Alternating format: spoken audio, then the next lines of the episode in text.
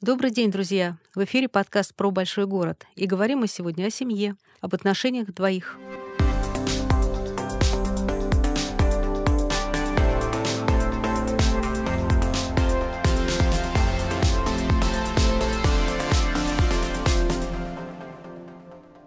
Мегаполис — это такой котел, круглосуточно булькающий и кипящий, в котором каждый день испытывается на прочность вообще все, что у нас есть. И дружба, и любовь, и профессиональный уровень, и знания, и эмпатия, отношения с родителями. Социологи, которые исследуют семейные отношения в больших городах, давно уже сказали, что браки стали поздними, средний возраст женихов и невест стал более поздним, это 28-25 лет. Люди сейчас совершенно не стремятся фиксировать свои отношения официально. И разводов стало больше. Распадается каждый второй брак, и почти каждого второго ребенка ребенка воспитывать неродной родитель. Много сказано о кризисе семьи, кризисе института брака. И все-таки, каким отношениям мы идем? Город помогает нам найти свое счастье или, наоборот, девальвирует его? Об этом мы говорим с Ольгой Лебедь. А, она кандидат социологических наук и специалист именно по семейным отношениям. Здравствуйте, Ольга. Здравствуйте. Мы говорим сегодня о Москве и о семье в Москве, что достаточно расплывчато, потому что э, Москва настолько большой город, и живут в нем так много людей, что и количество видов браков и видов союзов, оно очень большое. И я хотела вас попросить начать с того, чтобы мы просто бы перечислили, какие виды союзов многие люди считают и называют браком. Мы знаем, что есть вот традиционные семьи, к которым мы привыкли видим на экранах телевизорах, есть национальные семьи, созданные на э, каких-то религиозных основаниях, есть э, так называемые э, выживальщики, это молодые ребята, которые приехали завоевывать этот город, нашли друг друга, друга, и вот вместе строить свою жизнь в этом городе. Но это же не все. Добавьте, пожалуйста. Да, вы правильно сказали, что как раз Москва — это город разнообразия, и в том числе разнообразия союзов. Э, семья — это более широкое понятие, чем брак, потому что брак — это все таки связан с регистрацией тех или иных отношений. А вот союзы, которые в Москве существуют, они гораздо шире. Это может быть и добровольное проживание, да, как мы его называем, гражданский брак, хотя это это несколько вот в русском языке другое значение носит. Это может быть официальный брак, это могут быть а, семьи уже неполные, где родители ну, расстались. Это могут быть современные, так скажем, полиаморные союзы, где совместно проживают несколько а, мужчин и женщин, ну и могут присутствовать и дети, которые считают, что их отношения основаны на любви. Это могут быть э, полигамные союзы, но вполне на законных основаниях, если это национальные союзы, где это принято, да, и узаконено, и тогда все члены этого союза заботятся друг о друге и об общих детях. Это могут быть открытые формы брака, гостевые формы брака, когда люди договариваются о тех или иных э, обязательствах, какие они несут по отношению к друг другу. Основной способ делить семьи на традиционные или официальные, как мы привыкли, и на э, неофициальные, это в зависимости от э, регистрации или нерегистрации отношений. Да? И там, а дальше уже идут осколочные формы браков. Это просто такое в науке существует понятие, но оно не всегда носит негативную ну, окраску, потому что у нас очень много живут неполных семей, и один из родителей воспитывает детей, и, может быть, даже вступает в повторный брак, и это может быть полная семья, но не узаконенная узаконено. А как вот это многообразие людских отношений э, влияет на нас? Взаимовлияющий да, процесс, потому что то разнообразие, к которому мы пришли в брачно-семейной сфере, оно явилось следствием э, расширения разных социальных норм и э, разного информационного потока, с которым мы э, столкнулись в современном мире. Поэтому вот это разнообразие — это как раз следствие свободы, допустимости вообще выбора стилей жизни и свободы разнообразия разнообразие всего, что, ну, что мы хотим. Работы, место жительства, заводить, не заводить детей, вступать, не вступать в отношения. Вот совместное проживание, оно э, всегда расценивалось как более легкое, наверное, более удобное с точки зрения решения экономических э, вопросов. И изначально институт брака как таковой, он и возникал как экономическое образование. А, на протяжении там, последних э, полутора веков вот такая необходимость в экономическом э, союзе, она не то что отпала, она снижается, и это в том числе приводит вот к тому разнообразию. Заговорили о любви. О любви заговорили, э, что называется, в буржуазной семье, когда примеры а, свободы выбора и заботливого, любовного, романтичного отношения к супругам, эта возможность появилась, и она появилась э, в романах, и она появилась в жизни, когда эти модели стали стали э, транслироваться. Изначально семьи э, создавались для того, чтобы можно было воспроизводить э, детей, и они становились помощниками. Но только когда появилась литература, которая романтизировала вот эти брачные отношения и продолжал работать один мужчина и содержал жену, то тогда вот эта составляющая любовная, как основы для семьи и брака, она стала распространяться во всех культурах, в том числе и э, в российскую культуру, пришла практически весь 20 век. Социологические опросы показывали, что основной мотив создания семьи и вступления в брак это являлась любовь.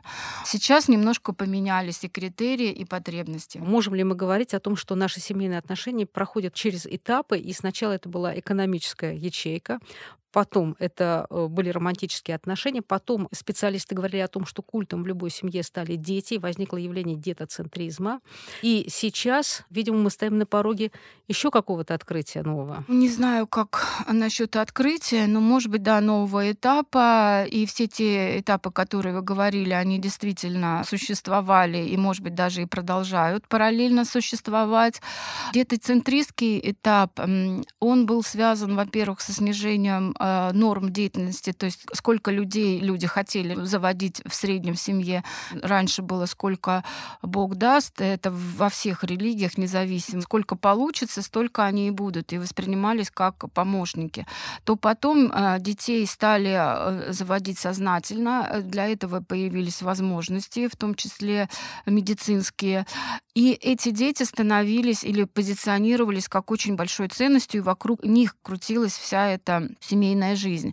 Теперь эти дети тоже становятся такой первостепенной ценностью в, связи, во-первых, и вообще с ростом гуманистических ценностей, ценность жизни, ценность семьи, ценность детей. Но при этом стало основным мотивом вот создания таких союзов а, несколько другие выборы, не а, цель сразу там завести и вырастить, воспитать детей, а чтобы в этом союзе, в этой семье всем участникам было комфортно. И мотивы психологические, они становятся доминирующими. Все равно опросы показывают, что мотив вступления в отношения и в брак — это любовь, но по сравнению там, с 70-ми, 80-ми годами 20 века они снизились 25-30%. Вот это как основной выбор. Поскольку вот в будущих отношениях люди э, стремятся к тому, чтобы им было хорошо, и это отчасти следствие вообще всего того ценностного фона на комфорт, на потребительство. То есть мы к вещам так относимся и к отношениям. То есть семья тоже стала сферой потребления, только потребления эмоциональных э, услуг, я не знаю. Да, как да, это... абсолютно точно вы подметили, уловили. Поэтому сейчас люди не стремятся заводить большее количество детей. Именно поэтому преобладают семьи нуклеарные, однопоколенные. Люди стремятся жить отдельно от э, старших поколений э, и поддерживают связь ну, на расстоянии. Вот это стремление к удобству и комфорту комфорту одним из доминирующих мотивов. Мне должно быть удобно, и поэтому у меня будет один, или если мне не нравится, как ведет себя партнер, то я могу а, эти отношения прервать и вступить в, в новые, где мне будет более ну, комфортно. Я знаю, что вы проводили даже исследования и выясняли, да, какими формулировками пользуются молодые и не очень молодые люди для того, чтобы объяснить, почему они вместе. Да, мне нравится, мне хорошо, э, нормально. Что еще? Мы подходим друг к другу, мы живем вместе. Э, это то, что заменило любовь, потребность человека, который единственный на Земле для тебя создан. Остается. Эта формулировка просто она остается в меньшей степени. Подразумевается э, какие-то другие качества, там терпимость, взаимопонимание, а, самореализация. И вот э, когда люди говорят, зачем они вступают в брак, потому что мы там можем помочь друг другу реализоваться, он дополняет меня, какие-то характеристики, которые э, не с экономических точки зрения и не с точки зрения большой и вечной любви. И брак, когда люди вступают, не всегда подразумевает, что это брак на, на всю жизнь. Вы немножко раньше сказали об осколочных формах брака. Мы, наверное, их перечислим. Это открытый, пробный, гражданский, гостевой. Что-то надо добавить? Неполные, Неполные. может быть, конфликтные, состоящие из ребенка и прародителей. Это могут быть мама и взрослая дочь. А я хотела бы понять, по какой линии трещит вот наш основной традиционный брак, что возникла потребность создать столько вот э, подвидов брака. Проблема в нашей эгоизме или в собственном комфорте, желание, чтобы партнер партнер не мешал? Э, не совсем. Это вот эти осколочные формы как раз являются следствием смены то, тех социальных норм, которые менялись не в последние там 10 или 5 лет. Это по факту следствие того, что допустимости, в том числе и с позиции государства, вот одиночного проживания, проживания в неформальном союзе. То есть это перестало осуждаться, это стало позволительным, и поэтому люди стали реагировать. А начало было положено почти век назад, в тот момент, когда была необходимость вытащить э, большое количество работниц для индустриализации на работу, и когда создавались уже э, некоторые формы для присмотра за детьми. И вот это равенство на рынке труда мужчин и женщин приводило к тому, что женщина стала способна воспитать тех детей, которые появляются самостоятельно. И нормы становились такими, что можно или вступать в брак, или не вступать. То есть тебя за это не осудят. И вот от этого, когда допустимость развода стала нормативной, то э, вот эти распады, вступление в последующий брак, рождение детей вне брака, они и привели к тем осколочным формам, о которых мы говорим. А в последнее время еще и появилось вот именно разнообразие. Не вступая в брак, ты просто создаешь союз или отношения на других основаниях. Знаете, мы сейчас подошли к тому, что фактически были отменены моральные нормы, которыми э, жило человечество столетиями и тысячелетиями. Потому что при внимательном взгляде мы понимаем, что нормы морали сейчас на семью не распространяются.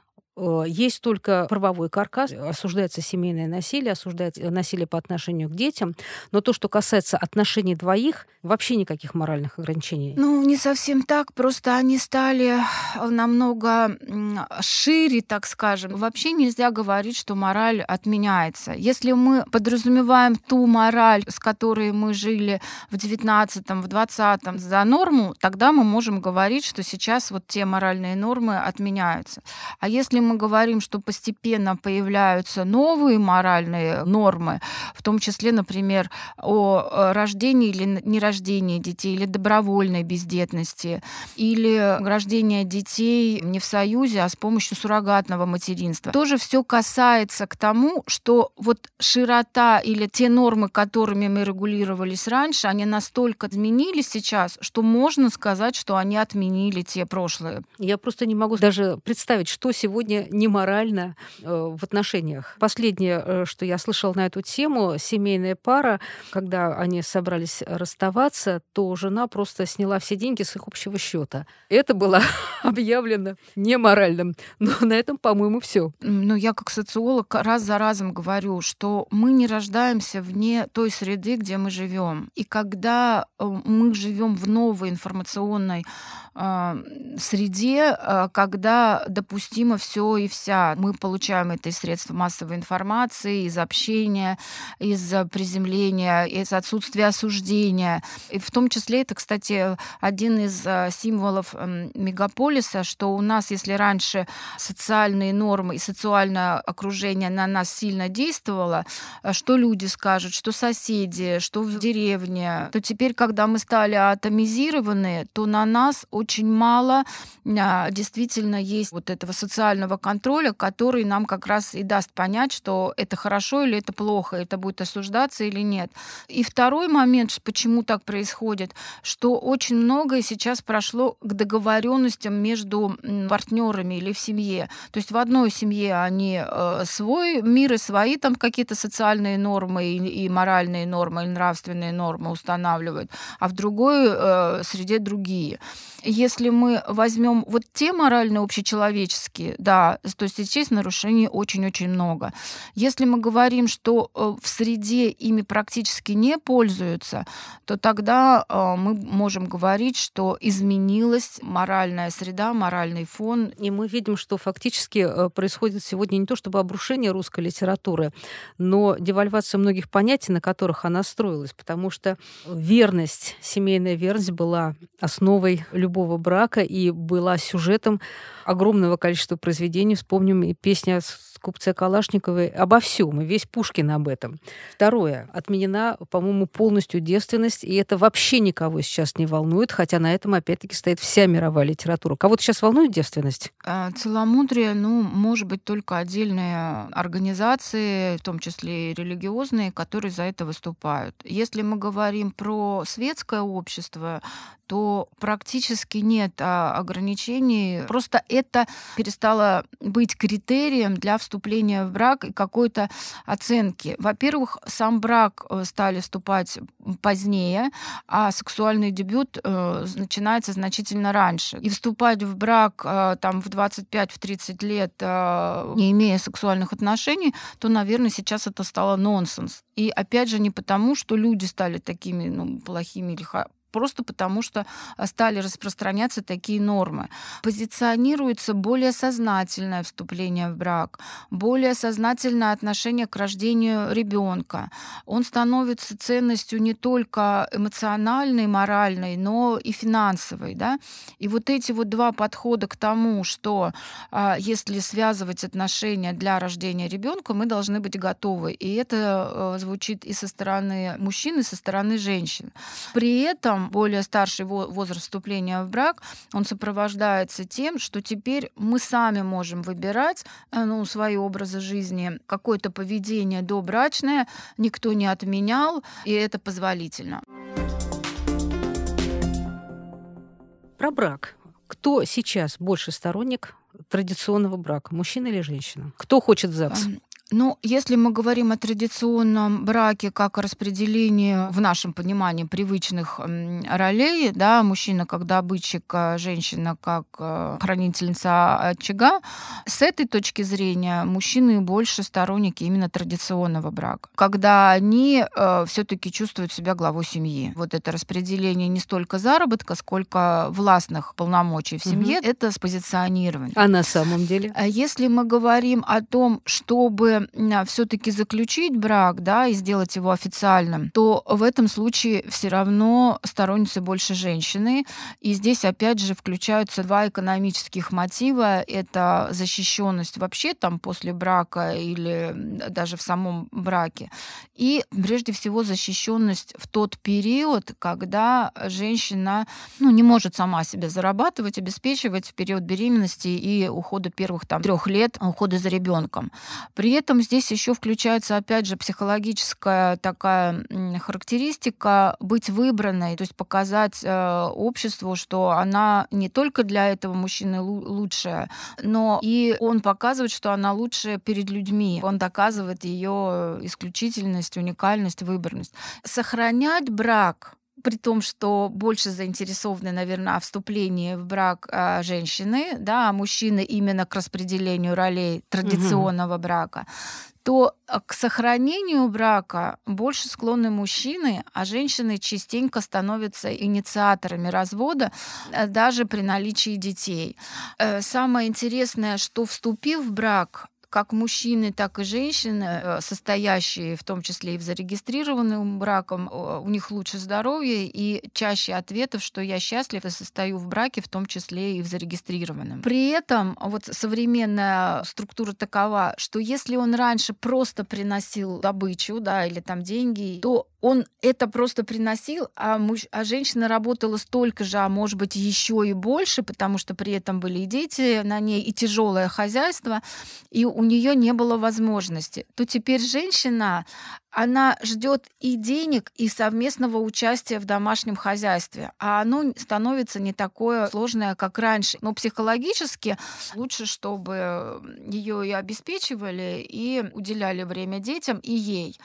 Если такого идеального партнера нет, то женщины все равно продолжают поддерживать достаточно долгое время этот брак а, и разводятся ну, по каким-то для нее веским причинам. И они все равно справляются, если все-таки развод состоялся, то они включаются, и большое количество а, женщин, которые сами поднимают детей и после развода, и э, даже когда рождают детей вне брака. Мы говорили о том, кто является большим сторонником брака, а я знаю, что у вас есть исследования по тому, кто является сторонником такой вот патерналистской модели семьи. И вы в свое время говорили о том, что Москва этим отличается именно от регионов. А, да, такое исследование было. Особенность в том, что когда мы расспрашивали москвичей да, вот о традиционном браке, то чаще всего вот под это понятие традиционного брака они э, вкладывали много понятий. Это первое, та модель распределения ролей, традиционная муж-добытчик, э, женщина дома. Во-вторых, это подразумевалось как традиционное заключение брака, да, то есть вот мужчина и женщина живут, вступают в брак, рожают детей, регистрируют этот брак. Вот это тоже относилось к традиционной форме брака. И третье, для них традиционной все-таки подразумевалось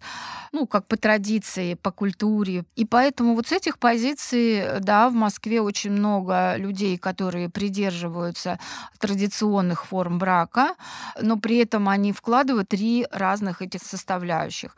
И если мы в совокупности можем говорить, то э, в основном московский там регион придерживается традиционных форм брака. Э, хорошо. Э, вы уже заговорили о женщинах, которые решаются на рождение ребенка, даже не будучи в браке, или я вот помню еще в те времена, когда пользовались словом мать-одиночка, по-моему, сейчас оно исчезло вообще из нашего словаря. Специалисты говорят о том, что рождение ребенка и брак это не обязательно связанные понятия. Какова динамика и когда вообще вот началось это разделение э, материнства и брака? Здесь тоже нужно быть очень аккуратно вот с этими понятиями, потому что изначально мать-одиночка, она, с одной стороны, носила такой вот немножко осуждаемый оттенок. Называли так только женщин, которые э, рожали ребенка одна и в, в ставили прочерк. прочерк, да, и тогда они могли рассчитывать на пособие. Чаще всего, когда мы говорим о том, что большой процент внебрачных рождений, а, вот это понятие внебрачный ребенок и мать-одиночка это совершенно разные понятия, потому что нередко, когда женщина а, одна поднимает, растит детей, то это может быть дети, которые она была в браке, и они развелись вот. И это не полная это семья. Одна история, да. Это одна история. А другая, она также рожает ребенка э, в незарегистрированном браке, а партнер может там приходить или вместе даже проживать. Но тогда все равно эти дети относятся к категории э, внебрачных детей. То есть это не сверхбрачные, а именно внебрачные дети, то есть рожденные в незарегистрированном браке. Раньше на это шли, потому что понимали, что будет пособие от государства, и, и женщины боялись только осуждения, но они понимали, что им будут какие-то помощи и пособия, и э, садик, и все остальное. А потом, когда отношение к разведенке перестало носить вот такое негативное, ну, развелись и развелись, это а, связано было с ростом разводов и с допустимостью этих разводов, и как средство решения тех конфликтов, а, которые возникают неизбежно в любых отношениях, в том числе в семейных. Но а, когда люди стали понимать, что они хотят решать это не внутри семьи, они считали, что они их решат вне семьи, то тогда они расставались. Сейчас, э, когда тенденция к более поздним рождениям, когда действительно и вступление в брак и рождение э, детей становится выбором не только пары, не только семьи, а может быть даже э, выбором одного человека, в том числе и женщины, то тогда она и начинает принимать решение, когда она родит. И вот это понятие, которое я, ну, к сожалению, очень не люблю, родить для себя, оно стало возможным, оно стало все более популярным, потому что в этом случае рожают ну, позже. А, есть технологии, которые помогают в этом более позднем а, периоде родить, и есть возможность этого ребенка содержать. Поэтому действительно понятие мать-одиночка, если уж оно и не ушло из лексикона, оно точно перестало носить вот этот вот э, негативный оттенок. А во-вторых, появилось понятие отец-одиночка с, с теми же самыми правами. И он, кстати, может быть, даже вызывает большее уважение, потому что, ну, молодец, э, вот ребенка не бросил, решил его воспитывать. Про новые технологии отцов-одиночек мы знаем, что в последнее время все чаще, благодаря этим технологиям, одинокие мужчины становятся отцами. На самом деле, что стоит за этим? Наша неспособность э, найти своего человека, наша неспособность считаться с другим или одиночество, свобода, они становятся уже синонимами, и так проще существовать. Зачем кому-то подлаживаться? У меня есть ребенок, самое главное. Это как раз напрямую связано с тем, что рожу для себя, потому что чаще всего это чуть-чуть следование той социальной нормы жизни, и вроде э, как ребенок это хорошо, это продолжение. А с другой стороны, все-таки это психологическая потребность. Вот ребенок там порадует, и он становится уже не целью как таковой, а вроде бы средством решения каких-то своих психологических э, потребностей. Даже в том, чтобы отдать свою любовь, быть кому-то нужным, чтобы тебе кто-то был нужен. То есть те потребности пирамиды Маслоу, которые существуют, их никто не отменял. Этот выбор родить для себя и воспитать ребенка, они связаны прежде всего тому, что я хочу поделиться той любовью, которая у меня есть, и я хочу порадоваться маленькому ребенку. И плюс еще ко всему прочему, вот эти репродуктивные технологии, о которых мы заговорили, они позволяют это сделать практически в любом возрасте, при любом поле, потому что а, я как социолог смотрю на многие вещи из демографических в социальном контексте. А, это и взаимоотношения людей, это и последствия. Потому что вот сейчас, когда мы говорим и руководствуемся своими правами и своими свободами, то почему мы тогда в этот момент не думаем, что этот вот ребенок, который появится, он тоже имеет свои права, права на родителей, на маму и папу, права на то, чтобы там жить в семье, быть любимым там или еще что-то. То есть у него тоже тоже есть права, а мы в этом случае регулируемся прежде всего своими. И вот этот выбор, добровольный отказ от детей, так называемый child-free, нарастает. И если раньше он, э, ну, вообще там были нулевые там, проценты или там 0,1, а то сейчас? потом э, до 20 процентов женщин репродуктивного возраста готовы выбрать для себя такую стратегию по опросам. Многие социологи давно уже говорят о том, что таким образом мы эм, перекладываем ответственность за свой собственный личный выбор на социум в будущем. То есть я сделал выбор такой, а пусть с его последствиями разбирается общество потом. Живите как хотите дальше. Ну, э, не совсем после нас хоть, хоть потоп, но, по крайней мере, а, вот эта связка «мои права» и параллельно «мои обязанности» а, в этом случае работает не всегда. Мы заговорили об одиночестве. А где одиночество больше? В большом городе, где, кажется, так много людей. Жизнь не останавливается вообще ни на час в этих сутках, но при этом эти люди сами по себе и страшно атомизированы. Или в каких-то более маленьких городах, где меньше возможностей и нет такой движухи. Действительно, а, большой город — это атомизированный и очень быстрый, э, такой вот стремительный.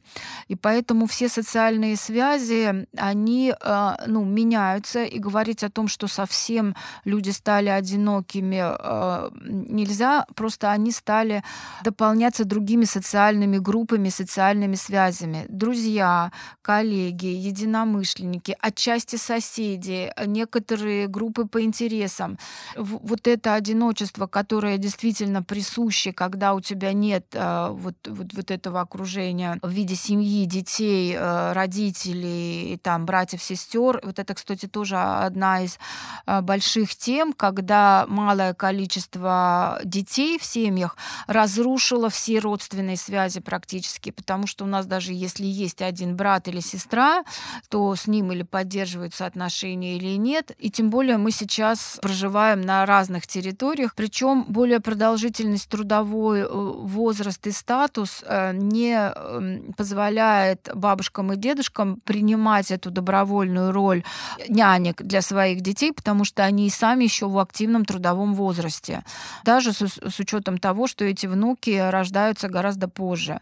И вот они совместно эти 2-3 года до садика, там, родители, бабушки, дедушки каким-то образом ухаживают. Вот, вот один ребенок, и все. А дальше я могу продолжать свою трудовую деятельность. Если мы говорим о том, что в маленьких все-таки населенных пунктах они стараются сближаться, там, соседи, не соседи, вот этот круг, потому что по-другому им не с кем будет общаться, то теперь в городах, где это все-таки атомизировано, люди выбирают свой круг общения и начинают с ним общаться по близким интересам. А у нас сейчас еще, ко всему прочему, появилось такое одиночество в сети, да, э, когда э, это связано, а, с одной стороны, компенсация своего одиночества вот в любых социальных группах, а с другой стороны, эти социальные группы и связи, которые у нас были раньше, они перешли туда, виртуальную среду, и позволяют нам чувствовать себя не одинокими. И вот эти возможности быть причастными к какой-то группе, они э, широки. То есть сеть помогает? Она и помогает, и разобщает потому что она занимает твое время, покрывает твою потребность в общении, но она в любом случае не заменит то тепло, которое мы получаем от точного, от общения офлайн. То есть надо ехать в Москву, выходить замуж или искать подругу? Или... Если мы говорим о том, что она и дает возможности, и дает иллюзию возможностей, то мы и там, и там поставим, да. Найти легче и проще, и потому что больше, и потому что место, но сможешь ли ты сохранить и получишь ли ты от этих отношений все то, что ты ждал, вот здесь уже второй вопрос. Можно ехать в Москву для того, чтобы найти там работу, семью, судьбу и все остальное. В, в регионе, что в Москве, а вот этот поиск, он же характерен для определенных, э, ну там, возрастов. Вы же сами говорили о бесконечности брачного рынка именно в мегаполисе. И поэтому каждый из выборов, он подразумевает свою э, цель. Когда-то для создания семьи, когда-то для рождения детей, когда-то просто для общения, а когда-то для совместных прогулок. И поэтому брак в возрасте, как говорится, ну, вторая молодость, третья молодость, она тоже присуща этим брачным выборам, выборам или выбором отношений. Но там уже другие качества ценятся и другая интенсивность общения. А искать надо? Искать надо, но нужно еще уметь давать, уметь поддерживать и уметь видеть не в самом поиске, а в том, кого ты находишь, самое лучшее, и стараться не бежать сразу в следующему поиску, если что-то не устраивается, а вкладываться самому, чтобы поддерживать и искать этот баланс, потому что э, кто знает, что будет в следующем выборе. Спасибо огромное. Друзья, с вами был подкаст про большой город и его ведущая Екатерина Данилова. И говорили мы о семье. Берегите своих близких и слушайте наш подкаст на тех ресурсах, на которых вы слушаете свои любимые подкасты. До свидания.